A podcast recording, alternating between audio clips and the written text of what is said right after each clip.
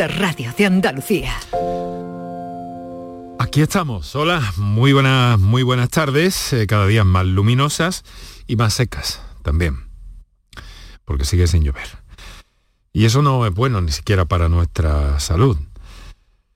Mm, Un breve recordatorio que me permito porque sí, gozamos de un buen tiempo con temperaturas que nos recuerdan enormemente la primavera. Hoy en el centro de Córdoba, por ejemplo, 21 grados y medio en la estación meteorológica de Canal Sur Radio Córdoba y nos recuerda la primavera. Pero, pero no estamos en primavera y deberíamos estar más mojados. Mm. Bueno, hoy nos vamos a mojar con la diabetes, un día más.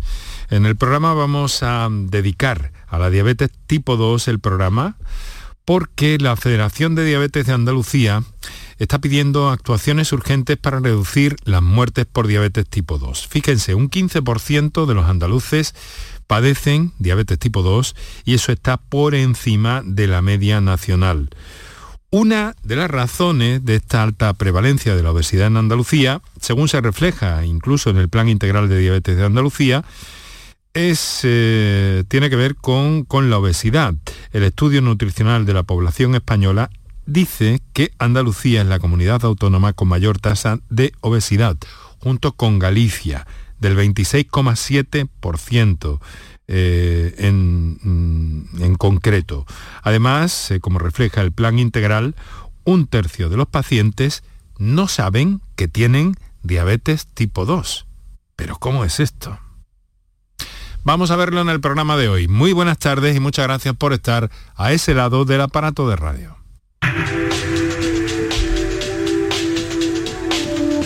Canal Sur Radio te cuida. Por tu salud. Por tu salud con Enrique Jesús Moreno.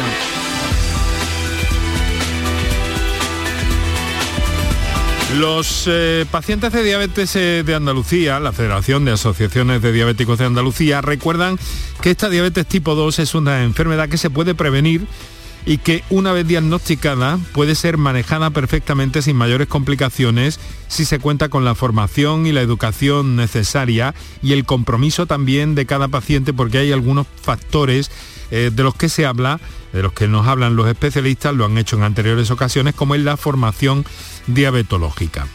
Según eh, datos de la Sociedad Española de Diabetes, en España se diagnostican cerca de 400.000 casos nuevos de diabetes tipo 2 cada año y mueren por esa causa, por esa causa directa o indirectamente, 25.000 personas. Los pacientes de diabetes tipo 2 tienen un mayor riesgo de sufrir enfermedades cardiovasculares, ceguera, pérdida de audición, enfermedades de la piel, demencia y enfermedad eh, renal, entre otras. Eh, buena parte de las soluciones están en la formación diabetológica, pero desde luego en el control que se haga de este baremo para el que los especialistas nos aseguran que tienen elementos como para eh, tener controlado. Pero claro, hay que saberlo. Bien, pues de todo eso nos proponemos hablarles en el día de hoy. Ya saben que todas sus eh, eh, dudas, todas las preguntas que quieran realizar y canalizar a través del programa van a poder hacerlo con nuestros invitados de esta tarde, que en un instante les presento. Los dejo aquí los teléfonos para participar por una parte y enseguida repasamos los datos fundamentales de la pandemia a día de hoy en Andalucía.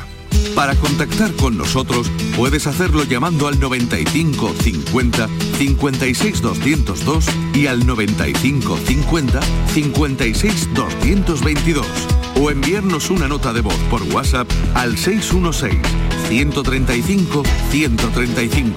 Por tu salud en Canal Sur Radio.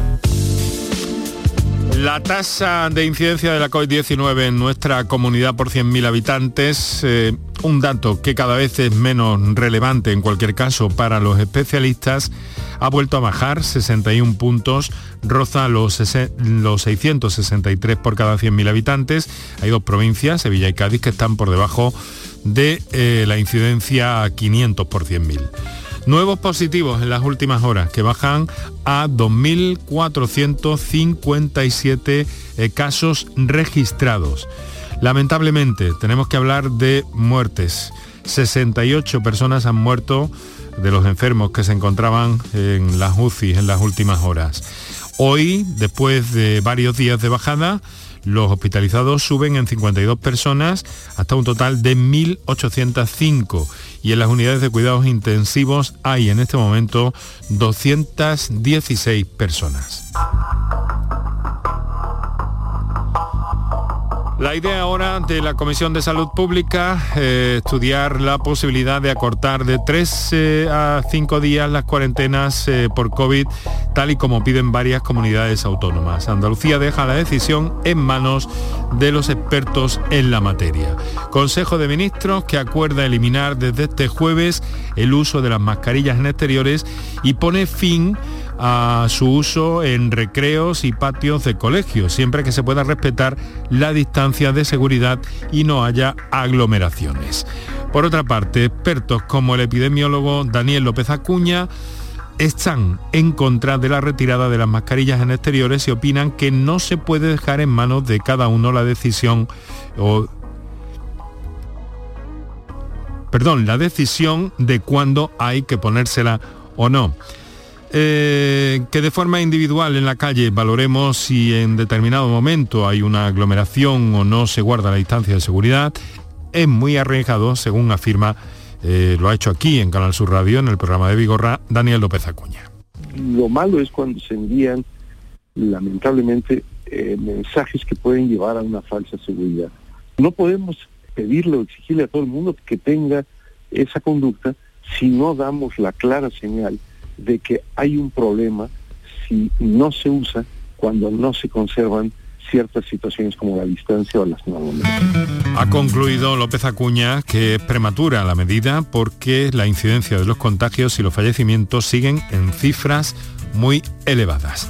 Esto es lo que hay, grosso modo, en torno a la pandemia en día de hoy estamos deseando de mm, terminar con esta sección, con este registro, pequeño resumen de pandemia que, estamos obligados en un programa como este a hacer. Pero ya les digo, en el día de hoy vamos a hablar de diabetes, nuestro tema central eh, para el programa y basándonos en la iniciativa de eh, la Federación de Diabetes de Andalucía que pide actuaciones urgentes para reducir la incidencia, las muertes en algunos casos un buen número de casos por diabetes eh, tipo 2. Estamos eh, y nos acompaña hoy por una parte Ana María Álvarez. Ana María, muy buenas tardes. Hola, buenas tardes. Y muchas gracias por estar con nosotros en los estudios de Canal Sur Radio, en La Cartuja. Muchas gracias. Es secretaria de la Federación Andaluza de Asociaciones de Diabetes, a la vez que presidenta de la Asociación de Diabetes de, de Sevilla. Bueno, están ustedes eh, intentando llamar la atención, concienciar, hacer llegar estos datos tanto a la población como a las administraciones, ¿no es cierto? Así es, necesitamos que eh, nos escuchen. Eh, llevamos un año pidiendo una, reunión con el consejero de, salud y, no hay forma porque ya antes la cosa no marchaba, pero ahora con el tema COVID estamos abandonados totalmente es que los centros de salud no nos atienden, entonces eh, hay que las cifras vayan aumentando en tanto en complicaciones como en muertes. ¿Qué ha pasado con la diabetes durante la pandemia, Ana María? Pues eh, vas al centro de salud cuando se podía ir y, no te dan cita. Entonces, ni, te atienden por teléfono ni nada, ni se hacen controles. Hay muchas personas con diabetes tipo 2 que, ellos no se controla, que lo controla la enfermera y, pues nada, no, han tenido, no han tenido visita en todo este tiempo. ¿Y las cosas últimamente no han mm, experimentado alguna mejoría? No, aquí seguimos igual. Los centros de salud son imposibles de visitar. Doctor Cristóbal Morales, eh, muy buenas tardes. Buenas tardes, Enrique. Nuestro facultativo de referencia en este tema, en la obesidad, en la endocrinología, es Endocrino Hospital Macarena y Vita Sevilla, en torno a la salud cardiometabólica, diabetes, obesidad, todo eso. ¿Necesita un control, un registro, un diabético tipo 2? Necesita mucha ayuda. Estamos en una pandemia, pero la pandemia de diabetes y obesidad y que desgraciadamente por la por todo lo que está pasando con la pandemia COVID, pues se ha dejado al lado porque lógicamente el sistema sanitario está atendiendo a lo, urgente. Pero como desde, desde, la sociedad científica muy cercano al paciente, como es nuestro sitio, tenemos que volver la mirada a este paciente con diabetes porque es muy importante que no lo dejemos de lado. Por eso nuestra preocupación y por eso darte las gracias para que le demos visibilidad y una llamada a la acción porque estamos preocupados por lo que está pasando y queremos cambiar el curso del futuro de estas personas con diabetes. Doctor, ¿hay datos concretos de cómo eh, la, pandemia ha influido en las personas eh, diabéticas en cuanto a si han tenido más eh, probabilidades de enfermar? Mira, Ana María, Ana María como representante de las asociaciones de pacientes, de, la, de las fundaciones, pues tiene un papel muy importante porque está en primera línea y está escuchándolo. Y, lógicamente, no solo en España, ella decía algo que realmente la atención a la diabetes era mejorable antes de la pandemia y con la crisis sanitaria pues tenemos mucho que mejorar todavía por la falta de cuidado de, de estas personas. Igual que la persona con diabetes tipo 1 afortunadamente tenía la tecnología, tenía la educación diabetológica, tenía la formación. La persona con diabetes tipo 2, que desgraciadamente han perdido el contacto con su equipo sanitario, no solo en España, sino en todo el mundo se está demostrando que han empeorado su control metabólico, que han aumentado peso y que están aumentando y nos preocupa mucho las complicaciones asociadas a diabetes. ¿La obesidad es el único problema, doctor? Es un problema muy, muy profundo de tiempo atrás porque la diabetes tipo 2 comienza en el vientre materno. Entonces, de aquí tenemos que trabajar todos juntos, desde la asociación de pacientes, los profesionales sanitarios, los medios de comunicación, la administración y los políticos, porque necesitamos un plan nacional de diabetes y obesidad que nos ayude a atajar el problema desde el inicio, porque aquí el tiempo es oro, Enrique. Y esa diabetes tipo 2 que habitualmente le dice la diabetes de la buena, pues es que esa diabetes no es de la buena. Si no te forman, si no te educan, si no te dan la, forma, la educación diabetológica y el mejor acceso a fármacos, a la formación y a la tecnología, estamos condenados a un paciente a que en un futuro tenga complicaciones. Hay un aspecto también importante que en otras ocasiones, doctor, ha señalado aquí en el programa que tiene que ver con la alimentación, que muchas veces el diabético tipo 2 mm, no sabe exactamente cómo tiene que, cómo tiene que, que alimentarse. Pero mira, Enrique, lo paradójico que es que yo para aprender, para sacar un coche a la calle necesito una formación teórica y práctica, ¿no? Y un carnet. Con la diabetes tipo 2 te la encuentras, aunque tiene un componente genético familiar, y nadie nos explica al principio el plan nutricional, el ejercicio, un buen acceso a tu equipo sanitario que te dé esa formación, que te ponga los mejores fármacos, porque hoy en día lo que sí tenemos claro que la diabetes es una enfermedad que podemos prevenir sus complicaciones. La diabetes es una enfermedad que podemos darle al paciente, a la persona con diabetes, mucha calidad de vida, pero eso hay que hacerlo no al final cuando el paciente está, ha tenido un infarto, no al final cuando un paciente se ha quedado ciego, eso hay que hacerlo desde el principio. Y de ahí darle la enhorabuena a la FEDE, a la FADA, a NADIS, a todos los representantes que están luchando por dar visibilidad con la campaña No des la espalda a la diabetes. No des la espalda a la diabetes. En esas estamos. Hoy dedicamos el programa, el programa a este asunto, como lo hemos hecho en ocasiones. Agradecer a Ana María Álvarez y al doctor Cristóbal Morales que nos acompañen esta tarde. Vamos a recordar los teléfonos para participar en el programa. Vamos a eh, hacer unos minutos para nuestros anunciantes y enseguida, enseguida entramos en materia. Para contactar con nosotros puedes hacerlo llamando al 95 50 56 202 y al 95 50 56 222 o enviarnos una nota de voz por WhatsApp al 616 135 135 por tu salud en Canal Sur Radio. ¿Estás lesionado? Elige la fisioterapia avanzada de Clínicas Beyman. En Clínicas Beyman ponemos a tu servicio fisioterapeutas de primer nivel equipados con la última tecnología. Nuestra meta es tu recuperación. Somos la fisioterapia oficial de 18 federaciones deportivas de Andalucía. Si necesitas recuperar tu salud, tu rendimiento y tu bienestar, pide tu cita en clínicasbeyman.es. Mano de santo limpia la ropa, mano de santo limpiar salón, mano de santo y en la cocina, en el coche, en el watercloak, mano de santo para el hotel, mano de santo para el taller, mano de santo te cuida, mano de santo te alegra la vida, mano de santo, mano de santo, ponte a bailar y no limpies tanto, mano de santo, mano de santo, ponte a bailar y no limpies tanto. El resumen de la jornada con la última hora del deporte, la economía y el análisis lo tienes en el Mirador de Andalucía. De lunes a viernes desde las 7 de la tarde con Natalia Barnés. Quédate en Canal Sur Radio, la radio de Andalucía. Enrique Jesús Moreno, por tu salud en Canal Sur Radio.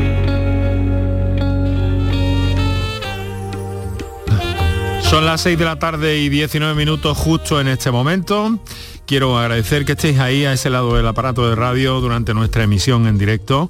Quiero saludar también a, los muchos que, sabemos que sintonizan con este programa durante su redifusión en la madrugada de Canal Sur Radio y a todos aquellos que lo hacen a través de las plataformas o aplicaciones de Canal Sur Radio y también muy especialmente eh, señalar nuestras, eh, eh, nuestra presencia en redes sociales que en Twitter es arroba por tu salud CSR y también facebook.com barra por tu salud. Cualquier cosa que tengáis que decirnos lo podéis hacer también mediante un correo electrónico por tu salud arroba rtva.es.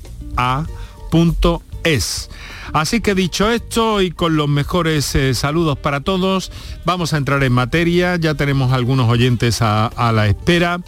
Eh, pero quiero recordar eh, la presencia de Ana María Álvarez, secretaria de la Federación Andaluza de Asociaciones de Diabetes, y el doctor Cristóbal Morales, que es nuestra referencia cuando hablamos de todo esto, de, los asuntos relacionados con diabetes, obesidad, endocrinología, casi casi que nuestro endocrino de cercanía, si me lo permite, Cristóbal. Bueno, eh, Ana María, entonces... Eh, mm, ¿Qué, planes tienen ustedes? Quiero decir, con todo esto quieren llamar la atención cómo lo van a hacer, tienen eh, desplegado un programa, ¿no? No den la espalda a la diabetes. Eh, si este programa se hace desde, desde la Federación Española de Diabetes y bueno, lo que queremos es visibilizar que cada persona con diabetes es distinta, que tenemos que individualizar el tratamiento, individualizar a cada persona su, enfermedad. Eh, queremos que haya, eh, tener la educación en diabetes, como bien ha dicho antes Cristóbal, e igual que las personas con diabetes tipo 1 eh, mm, lo educan desde que lo diagnostican, pues queremos que las personas, y, reclamamos la necesidad de que estas personas en el momento de, de, que le diagnostican la diabetes, que le hablen claro. Tú no puedes, el médico de familia te dice, tienes un poquito de azúcar y no te dice nada más, no, te tiene que decir que tienes diabetes y que si no te cuidas esa diabetes, las complicaciones pueden ser, eh, como bien has dicho tú antes, el tema de ceguera, eh, riñón, eh, infarto, todo, un complejo, todo que si la diabetes no se lleva bien, no se cuida, nos va a llevar a todo esto. Entonces, te lo tienen que decir en el momento que te diagnostican, no como dice Cristóbal, cuando ya empiezas tú a tener las complicaciones. Entonces, la necesidad de la educación es primordial y desde primaria no lo hacen. No, no derivan a los diabéticos, a las personas con diabetes tipo 2 no la derivan al endocrino, la llevan en el centro de salud. Pues en el centro de salud tendrá que haber personas preparadas para, para, educar en diabetes y no mm. lo hay. Mm, ¿Cuál es eh, su punto de vista, doctor? Mira, atención primaria funciona, es fundamental para y, trabajan muy bien y tengo muchísimos compañeros y hace falta también enfermería especializada en, diabetes, en atención primaria, igual que hacen falta dietistas, nutricionistas, profesionales de la actividad física y el deporte, psicólogo, porque cada minuto que se invierte en educación para la salud tiene un retorno increíble en salud para el paciente y eso se debe hacer desde el inicio y es cierto que no es por justificar los problemas que tenemos ahora ¿no? con la pandemia COVID, pero sí tenemos que ponernos en mente intentar arreglar este tema porque es importante en todas las enfermedades crónicas, en la diabetes también, por supuesto que sí, hacer una intervención desde el inicio porque tu primera visita con tu equipo especializado en diabetes marca el pronóstico de tu enfermedad. Vamos a mm, ir escuchando a nuestros oyentes, si les parece bien, Ana María, eh, doctor Morales, vamos a ir oyéndoles y vamos marcando todo este territorio y sabiendo más a propósito de la diabetes. Recuerdo para nuestros oyentes, notas de voz al 616-135-135, intervenciones en directo al 955-056-202 o 955-056-222. Vamos en primer término con una de esas notas de voz que nos ha llegado soy Juan Carlos. Yo más bien que una pregunta es un consejo. Yo tengo 57 años, yo no soy diabético. Tengo 0,90 de azúcar, 50 pulsaciones por minuto y estoy muy sano. Yo siempre digo lo mismo, una buena dieta mediterránea y caminar. Caminar es el mejor consejo para un diabético Seguramente que con una buena dieta y una buena salud mm, haciendo ejercicio, la diabetes se controla. Es la mejor medicina, caminar, la mejor medicina para los diabéticos.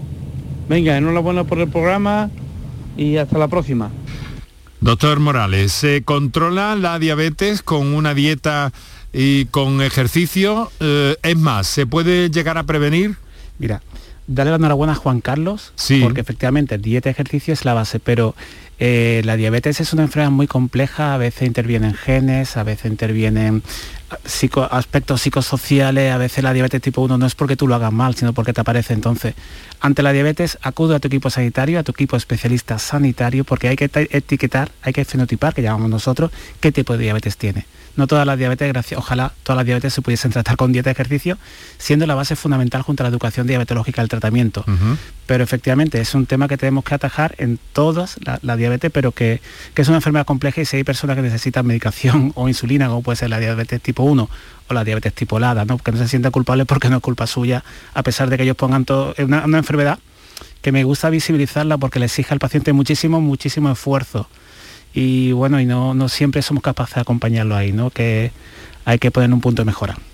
Eh, me llama la atención una cosa, ¿no, Cristóbal? Que no sé si hemos hablado, me parece que no. Eh, ¿Por qué la diabetes puede manifestarse luego de forma eh, tan dramática, tan grave, eh, con patologías tan diferentes? ¿Qué es lo que pasa en el cuerpo? Pues mira, es que es una enfermedad, Enrique, muy compleja. Es una enfermedad que exige un equipo sanitario integrado por múltiples profesionales. ¿Por qué? Porque hay muchos tipos de diabetes. Cuando yo estudiaba la carrera hace poco, pues hace poco, hace 18 años, pues me decía, hay tipo 1 y tipo 2. No, existen casi 20 tipos de diabetes diferentes. Diabetes genética, tipo 1, autoinmune, tipo 2. Entonces, lo decía Ana María antes, hay que personalizar.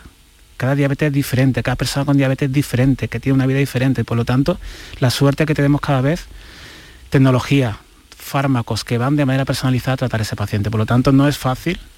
Y no es fácil para el paciente, porque a veces hablamos desde como médico, como tal, pero es que el paciente le exige mucho esfuerzo y tenemos que ayudarlo con, con la mejor tecnología, con la mejor formación y desde el inicio.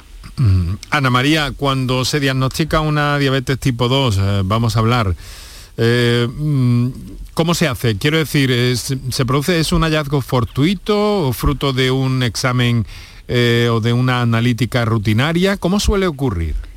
La tipo 2 normalmente es por una analítica rutinaria. Te- tienes los niveles de azúcar en sangre en ayunas altos y, y bueno, ahí ya salta la alarma.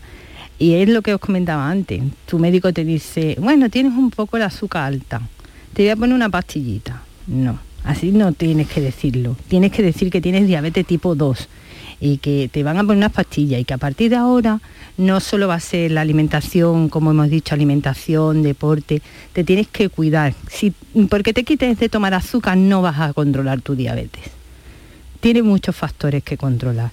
Hay que hacer controles, a los cuales no nos dan tira, a los diabéticos tipo 2 no le dan tiras para hacerse sus controles capilares, a, lo- a la a muchísimos diabéticos tipo 2 que están insulinizados, ahora estamos reclamando el sistema flash, que ya lo tienen los las personas con diabetes tipo 1, y porque eso le daría calidad de vida. Eso. ¿Qué, qué es esto? ¿Qué es esto? ¿Es un, un aparato? es un dispositivo que, se, que te da los niveles de azúcar en todo momento.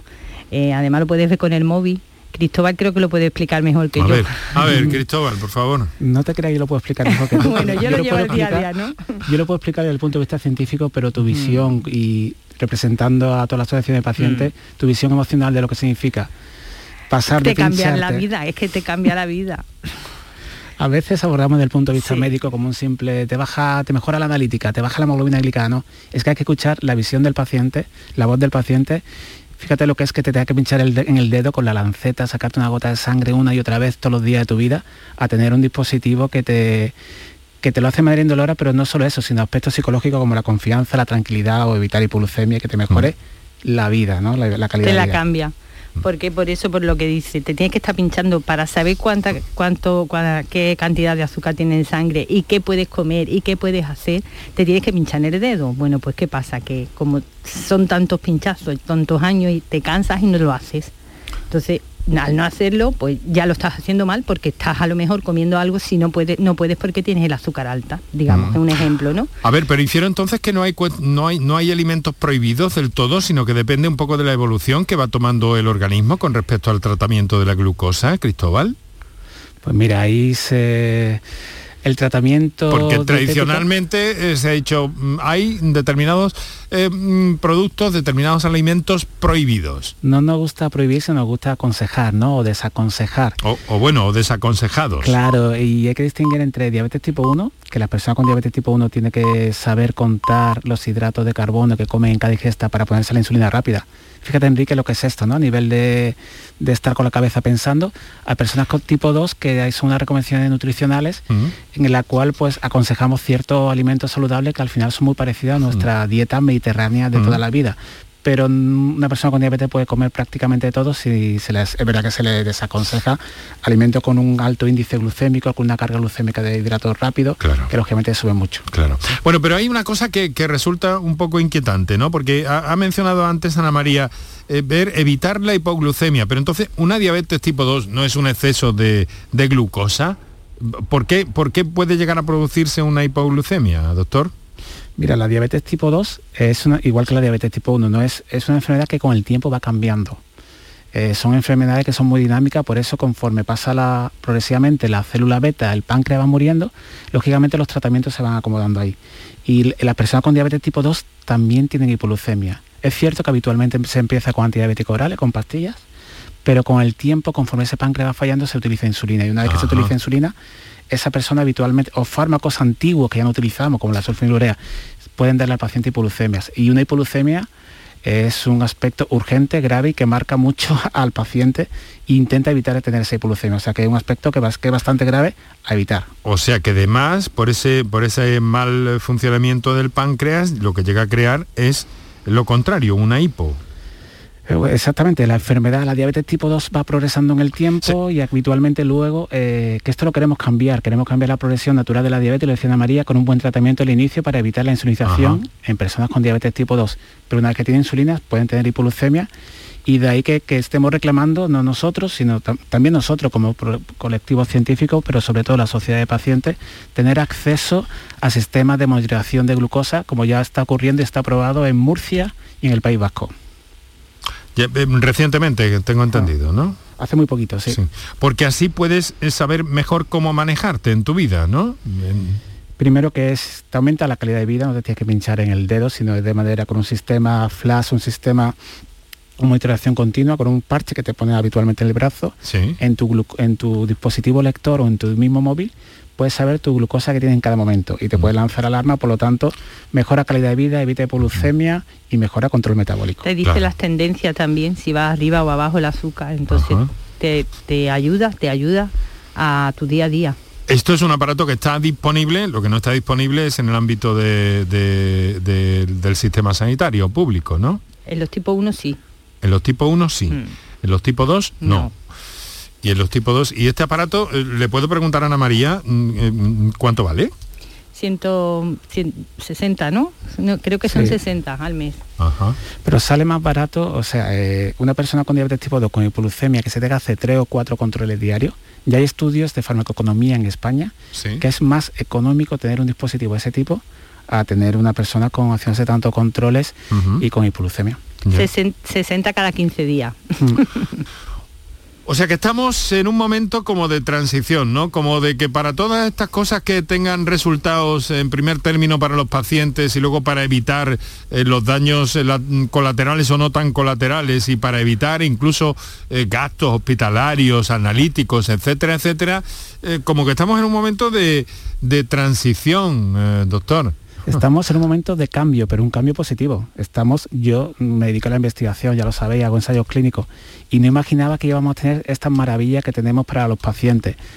Nuestra preocupación, la preocupación de los pacientes, que esta, eh, que esta innovación, esta nueva tecnología tenga acceso, que llegue al paciente. De ahí la campaña No de la espalda a la diabetes hace especialmente hincapié en la accesibilidad que esa innovación llegue, llegue al paciente. Bueno, pues vamos a atender eh, precisamente a alguien que nos telefonea, tiene prioridad el directo, luego seguiremos escuchando WhatsApp.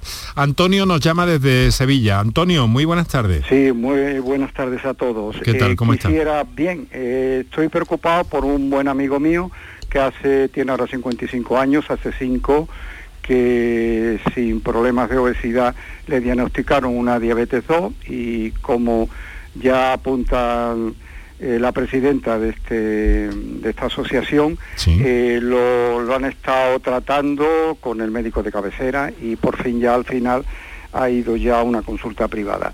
ese no es por un problema de obesidad, porque es un hombre con, una, con un peso adecuado, y mi consulta mm, eh, son dos preguntas las que quisiera hacerle. Ahora, entre comillemos, le han amenazado eh, con que a, lo mejor tendrían que ponerle insulina durante un tiempo para ver si hay una reacción del organismo y vuelve luego a su tratamiento con medicamentos, eh, con, tratamiento estándar, no insulínico.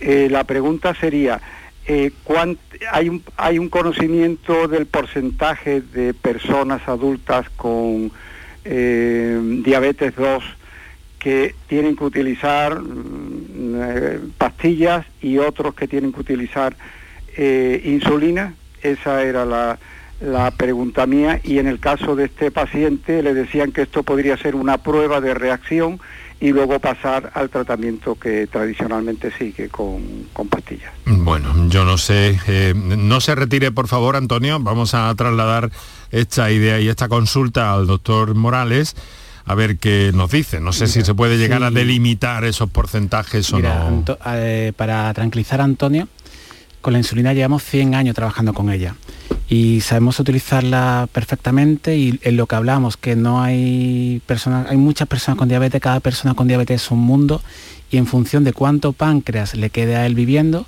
lógicamente si le queda muy poquito páncreas, eso nosotros sabemos hacerlo de manera bastante fácil y lo tenemos muy protocolizado hay veces que tenemos que utilizar insulina y la insulina es totalmente natural y lo que hace es sustituir a una persona que no fabrica insulina. Mm. La insulina que tenemos hoy en día son auténticas maravillas comparadas con la que teníamos antes. Son insulinas basales que son más planas, que no dan hipolucemia. Estamos ya haciendo los ensayos clínicos de la insulina semanal, o sea que, que no por tener por poner insulina, que yo mi trabajo en hospital de día en diabetes es poner insulina muchas veces, es porque la evolución y esa, diabetes justo necesita ese tratamiento. Que no tenga la sensación de que está peor, ni que ha progresado, ni tenga un sentimiento de culpa, porque cuando hay que poner la insulina hay que ponerla a tiempo, justo en su momento, y algo que solemos hacer con bastante frecuencia cuando es necesario. Mm. Bueno, alguien me pregunta que, mm, eh, Antonio, sí, eh, bueno, no sé si queda más o menos, eh, espero que sí, ¿no? Aclarada. verá, por lo que me ha apuntado el doctor, eh, también eh, parece que subyace de que cuando una persona con eh, diabetes 2 el tratamiento es de insulina, mm, pudiéramos decir que está en un nivel, digamos, desde luego menos cómodo y digamos un poquito más importante de lo que es su diabetes. No, no sé si... si hay un salto de estadio de alguna forma, ¿no? sí, la gente emocionalmente, Antonio, te doy la razón que todo el mundo olvida cuando empezó con la diabetes tipo 2 sobre todo como muy bien decía Ana María, porque ha hecho mucho daño la, frase de tienes un poquito de, azúcar, no tienes diabetes, ¿no? Pero la gente recuerda muy bien cuando se le pone la insulina y no habitualmente es porque la diabetes va evolucionando. Hay muchos tipos de mm. diabetes y a veces que es la única solución, pero que ya le digo que con la insulina que tenemos ahora, con los dispositivos que tenemos de tecnología, eh, esto ha dado un salto de calidad de vida muy importante y no hay que demonizar la, insulina que cuando es necesaria es necesaria y tenemos insulina en el cuerpo desde que nacemos, ¿eh? que es totalmente natural. Va a tener mejor control. Le tiene que dar más miedo tener una hemoglobina glicada alta o tener la azúcar para arriba, para abajo o hipolucemia, que eso sí tiene muchas complicaciones de corazón, de cerebro, de riñón, a tener insulina. De acuerdo, muchas gracias a ustedes. Muchas gracias a usted por su llamada y su confianza y salude a su salude a su amigo Antonio. un poquito. Claro que sí. Ya ha encontrado buena documentación con las explicaciones del doctor Cristóbal Morales que nos acompaña. Son las 7 eh, menos 20 casi de la tarde. Eh, hay que ver cómo se están estirando las tardes. Es maravilloso. Algún día que no tuviéramos programa eh, o sacarlo fuera a la luz del, del día ahora que las cosas parece que con la pandemia van mejorando. Algo de eso tenemos en, proyecto. Pero bueno, vamos a lo que vamos. Eh, mm, hay una cosa, ¿no? Que, me inquieta. Diagnóstico de diabetes tipo 2. Personas, el infradiagnóstico, quiero decir, personas que tienen diabetes y que no lo saben, doctor. Sí, mira, ¿Esto por qué pasa? ¿No da síntomas tampoco? es como la hipertensión. Lo hemos hablado porque igual que las personas con diabetes tipo 1 debutan con un síntoma muy claro, ¿no? que se le hace el diagnóstico temprano, pero la persona con diabetes tipo 2, como ese azúcar va subiendo poco a poco, el cuerpo se va acostumbrando y a veces no es raro que el primer síntoma es un infarto o una lesión en el riñón o porque no te das cuenta. Entonces, y ya la, la guía nos dice que cualquier persona con sobrepeso, con obesidad, a partir de los 35 años, debería hacerse un control en sangre para hacer un screening, que decimos un diagnóstico de diabetes, porque esta enfermedad, y si somos muy pesados, Enrique, pero es que si la diagnosticamos de manera temprana, como bien decía Ana María, educación diabetológica del inicio, un buen tratamiento, o sea, evitamos las complicaciones. O sea que entonces me está diciendo ah, de alguna forma que clínicamente una diabetes puede debutar, por, un, por un infarto, puede descubrirse por un infarto. Como bien decía Ana María, ¿no? sí, decía Ana María, muchas veces son diagnósticos la analítica de empresa, que afortunadamente, bueno, pues, y esto merece la pena saberlo cuanto antes mejor para ponerle remedio. Caramba, caramba, caramba. Bueno, vamos a escuchar un WhatsApp eh, que nos llegan las notas de voz del 616-135-135. Adelante. Hola, buenas. Pues me gustaría que dieran un, listado de, la dieta, de lo que más se puede comer, los alimentos que son prohibidos y los que se puede comer que están en medio. Mm. Porque la verdad a veces nos liamos con los alimentos.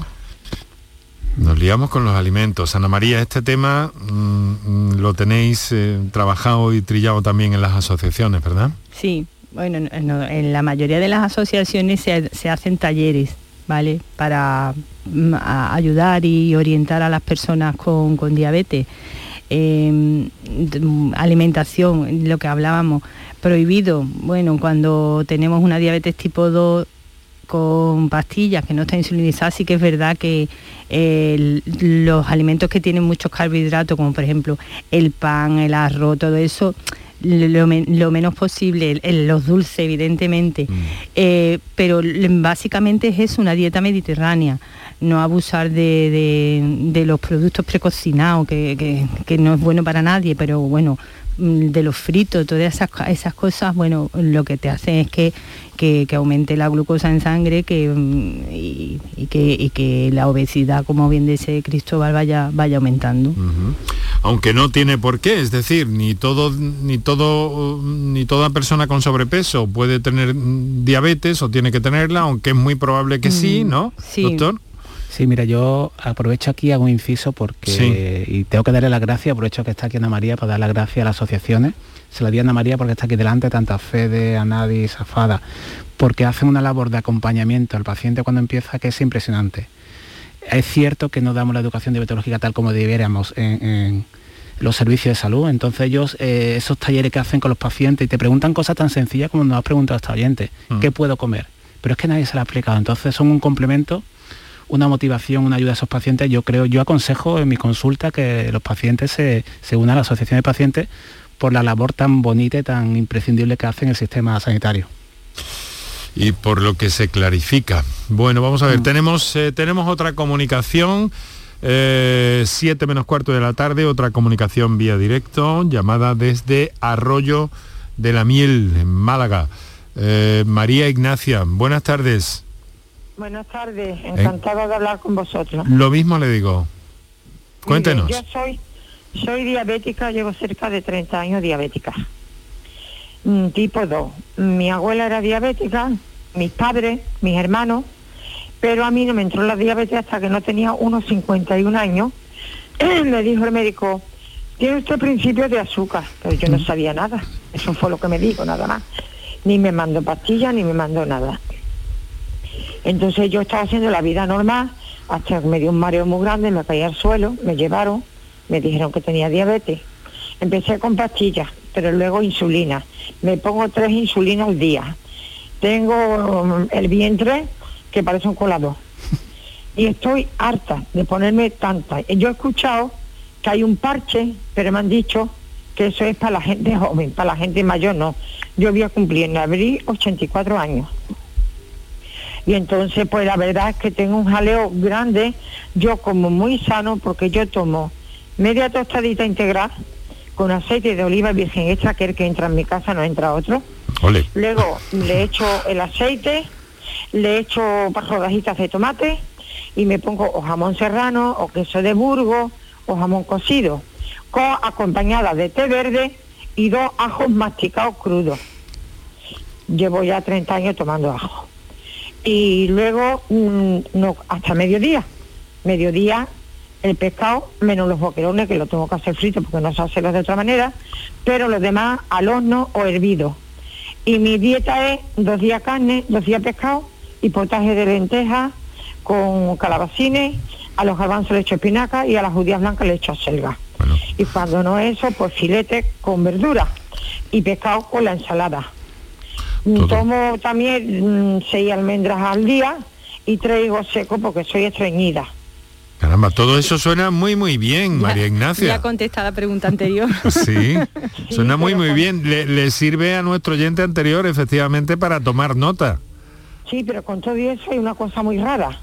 A lo mejor como, porque siempre como normal y bien. Pero a lo mejor me sube la diabetes una barbaridad sin haber comido apenas nada. O sea, por la noche me tomé dos quesitos pequeños de Burgos y una manzana y al día siguiente aparezco con 145 y a lo mejor otras veces que paso un poquito más, tengo una bajada enorme. Y yo no sé por qué unas veces sí, otras veces no. Mira. Y, como tengo la insulina, mm, es que me queda muy poco tiempo de vida con insulina. ¿O qué pasa? ¿Que me voy a morir porque ya llevo mucho tiempo con diabetes? No, no, no, no. María Ignacia. perdón, es una cosa que le decía. El riñón, que es la creatina, siempre tengo menos de lo normal. ¿Eso es malo o bueno? el riñón entiendo de que te funciona bien, de nosotros calculamos lo que es el filtrado. Yo, yo María Ignacia, darte, darte la enhorabuena por la alimentación que tomas, pero no te tienes que sentir culpable porque tengamos que utilizar insulina. Lo del parche que me comentas no es para administrar la insulina, sino es un parche que te mide el azúcar sin tener que pincharte. Entonces, oh. bueno, contacta con tu equipo, tenemos cada vez mejor insulina que te pueden hacer la vida más fácil y esos parches o eso medirte el azúcar porque habitualmente no solo es la dieta, sino también el ejercicio, el estrés físico o si tiene cualquier infección, que eso ya lo, sabemos que pone todo de su parte, la diabetes sabemos que es complicada, pero que tu equipo sanitario, tu educadora, tu endocrino, tu, te enseñen cómo ajustarte a la insulina para que tengas una vida lo más con mayor calidad posible. No, no, tengo endocrino, nada más que una enfermera que hace dos años que no me llama, desde que estaba la, la, el COVID este no me llama. Y cuando voy al médico, pues no me dice nada de la diabetes. Cuando he ido al endocrino, que hace ya un año que fui, me dijo siempre que estoy bien controlada, pero yo no, yo veo controlada que no pase de 110 y a veces 120, 130, otras veces 200 sin venir a qué. Mm. Yo no lo entiendo. y mi madre, mi madre era pobre que tenía diabetes decía, hija, cuando hago un régimen severo tengo más diabetes que cuando como otras cosas. Yo no entiendo. El, problema es que necesitamos tiempo para explicarte, para que usted se pueda sentir cómoda, entrenada para esta circunstancia, porque actualmente tenemos muy buenos tratamientos, tenemos mejores sistemas para medirte, pero te tenemos que tener tiempo para que te expliquemos y con educación para la salud, educación terapéutica, para que te sientas confortable, cómoda y con confianza, porque mm. tienes que ver la hemoglobina glicada y tampoco te tiene que generar ansiedad. Fíjate que reclamamos mucho, Ana María me dará la razón, reclamamos mucho la figura del psicólogo, del nutricionista, que seguramente te pueden ayudar a, llevar a vivir con diabetes y no vivir con esa preocupación para Porque la, ansiedad también te va a provocar subidas de, niveles de azúcar. Es que es que influye todo. Mm, yo peso 70 y mido 1,45. Pero todos los días en mi casa hago una hora de gimnasia. Desde la cabeza hasta la uña de los pies. Caramba, qué bueno. Muy bien. Sí. Pero buena. Estupendo, estupendo. Sí, porque el, el oftalmólogo me dijo que hiciera gimnasia con los ojos. Digo, ¿eso cómo se hace? Dice, como la marujita día, los ojos para acá y para allá. Luego empiezo guiñando el ojo, inflando la boca, sacando la lengua para la papada, y los hombros, los brazos, las rodillas, los pies, los muevo para todos lados, incluso los encojo mucho y estiro, porque digo, para que la diabetes no me venga a los pies. Y las manos lo mismo, todo.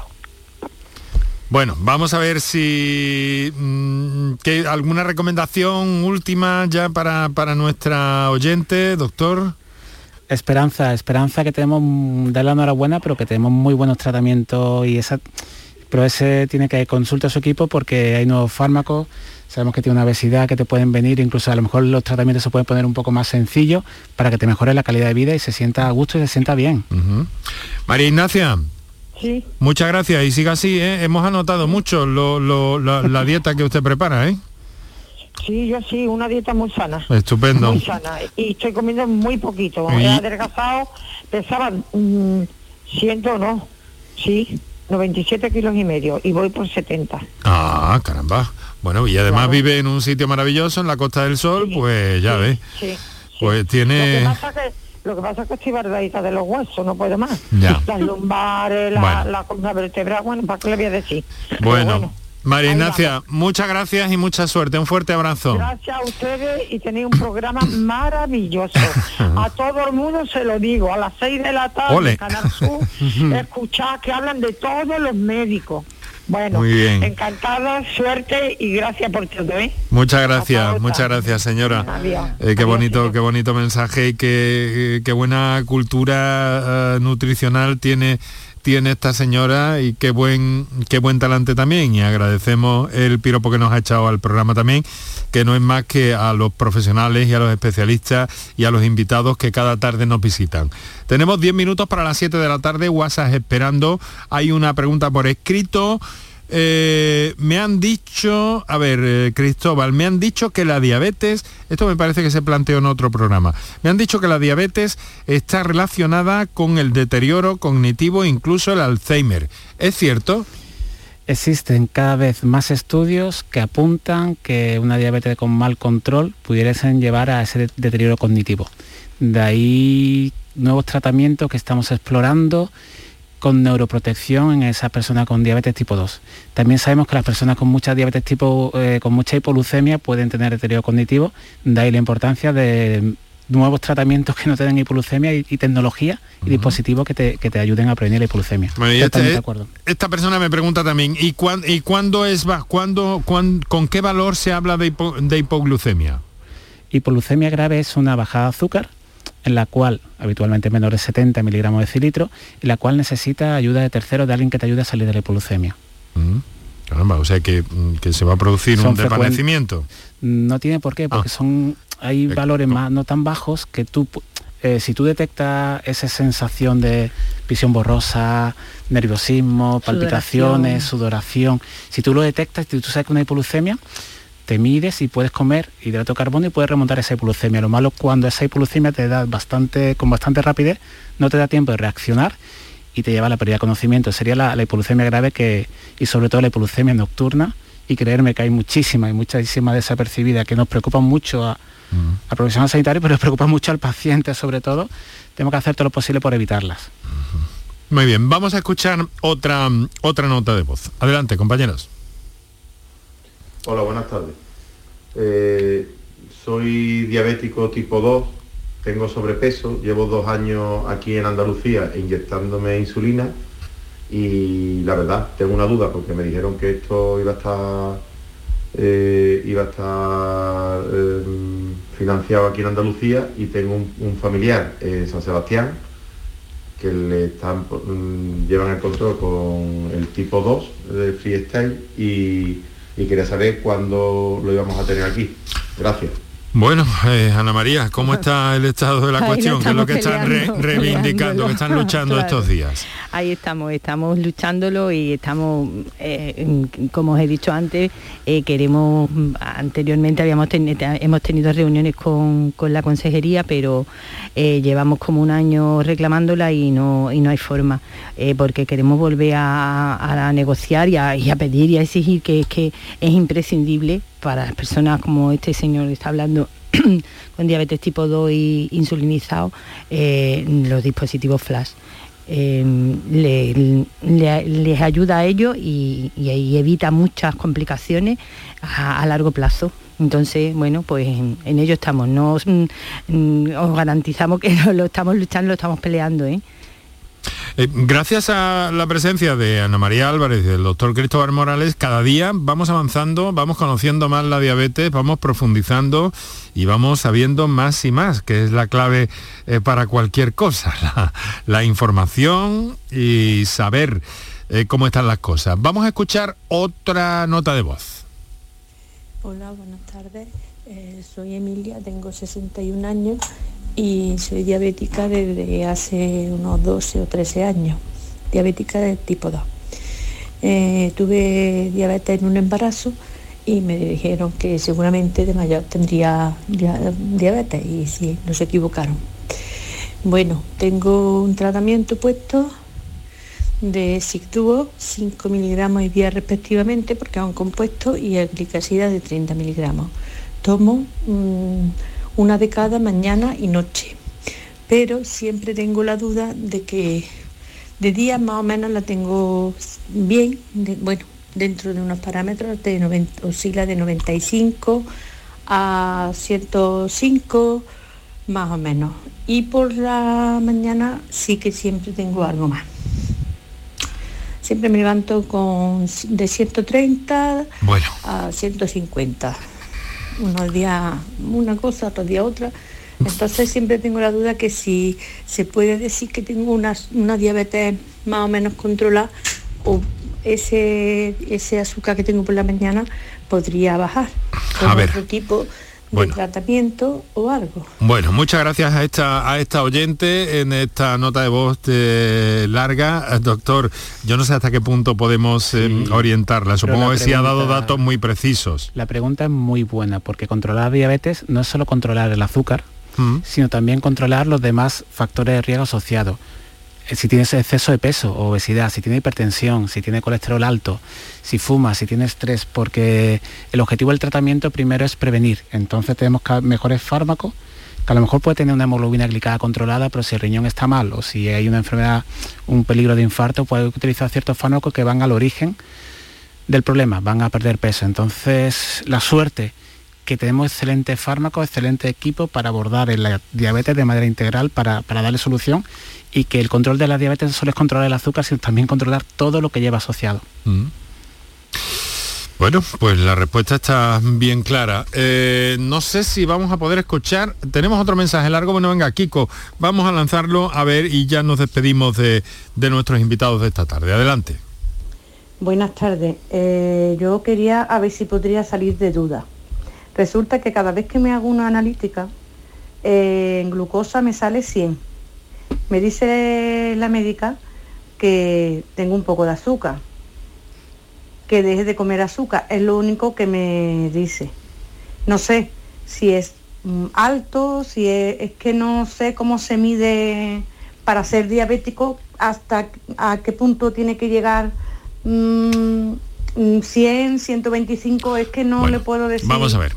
Vamos a ver, vamos, yo creo que esta señora nos ha planteado el tema, tenemos, andamos justos de tiempo, eh, doctor, para, para precisar un poco esto, ¿no? Porque precisamente eh, ha, ha salido lo que ustedes eh, señalaban al principio, ¿no? Eso de tiene usted un poco de azúcar.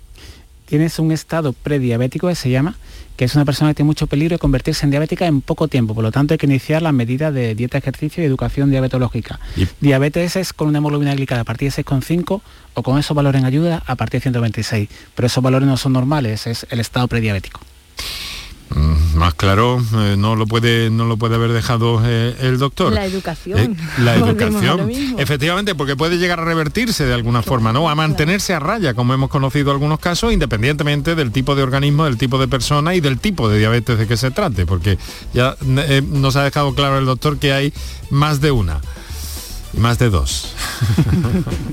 Vamos a tener que dejarlo aquí, pero eh, siempre aprendemos mucho y es un placer compartir, eh, en este caso con Ana María Álvarez, secretaria de la Federación Andaluza de, Asociaciones de Diabetes, con el doctor Cristóbal Morales, siempre tan activo, endocrino en el Macarena, en el Vita Sevilla, salud cardiometabólica, diabetes, obesidad, claves eh, para este tiempo y claves para la salud. A ambos, muchísimas gracias por estar con nosotros desde el estudio central de Canal Sur Radio.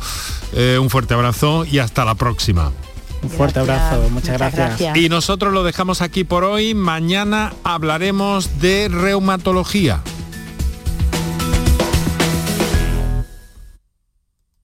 Canal Sur Radio Sevilla, la radio de Andalucía. Yo ya no pago por mi consumo y digo chao, digo chao, digo chao, chao, chao, a tú lo mismo. Vente conmigo, nuestro petróleo es el sol. Dile chao. Bienvenido al autoconsumo. Dimarsa.es Bienvenidos a Sacaba. Mil metros de electrodomésticos con primeras marcas. Grupos Whirlpool, Bosch y Electrolux. Gran oferta hasta fin de existencias en Sacaba. Lavadoras de carga superior in the city Whirlpool desde 199 euros. Solo hasta fin de existencias. Solo tú y Sacaba. Tu tienda de electrodomésticos en el Polígono Store en calle nivel 23. Sacaba.